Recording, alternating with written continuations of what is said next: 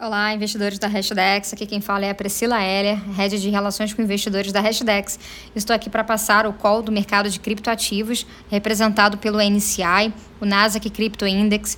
O NCI teve uma nova semana de alta, tendo subido 12% frente ao fechamento da última segunda-feira. O movimento foi puxado pelo Ethereum, que se apreciou 14,4%, enquanto o Bitcoin teve ganhos de 10,9%. A valorização dos principais criptoativos parece demonstrar maior tranquilidade dos investidores com relação à política monetária dos Estados Unidos.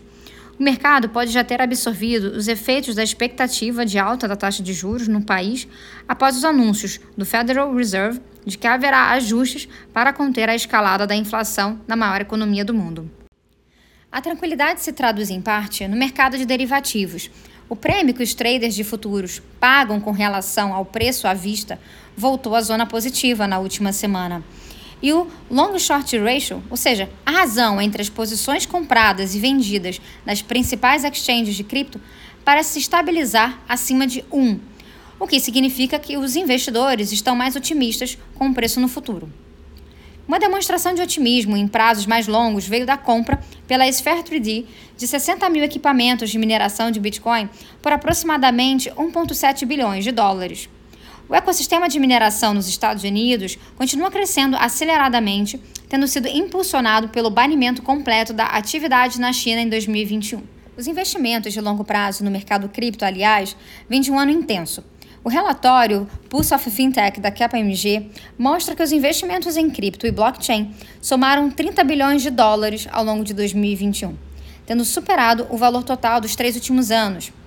Entre os fatores que contribuíram para tamanho crescimento, o relatório destaca o uso de blockchains para atividades sendo desempenhadas de forma colaborativa em diversos lugares do mundo.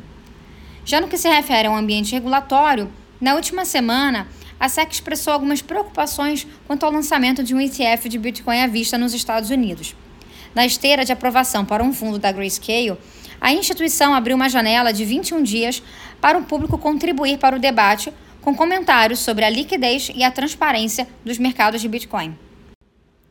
Enquanto isso, o JP Morgan emitiu uma comunicação aos investidores apontando os principais desafios enfrentados pelo Bitcoin e pelo Ethereum rumo à aceitação institucional mais ampla.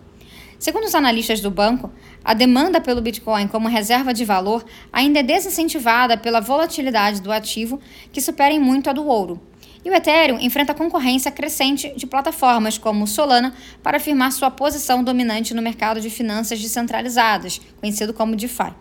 Bom, esse foi o nosso call semanal. Caso tenham dúvidas ou sugestões, não deixem de nos contactar através das nossas redes sociais, no Instagram, arroba hashdex.brasil Twitter, arroba hashtags, e por e-mail, contato, arroba hashtags.com. Uma boa semana.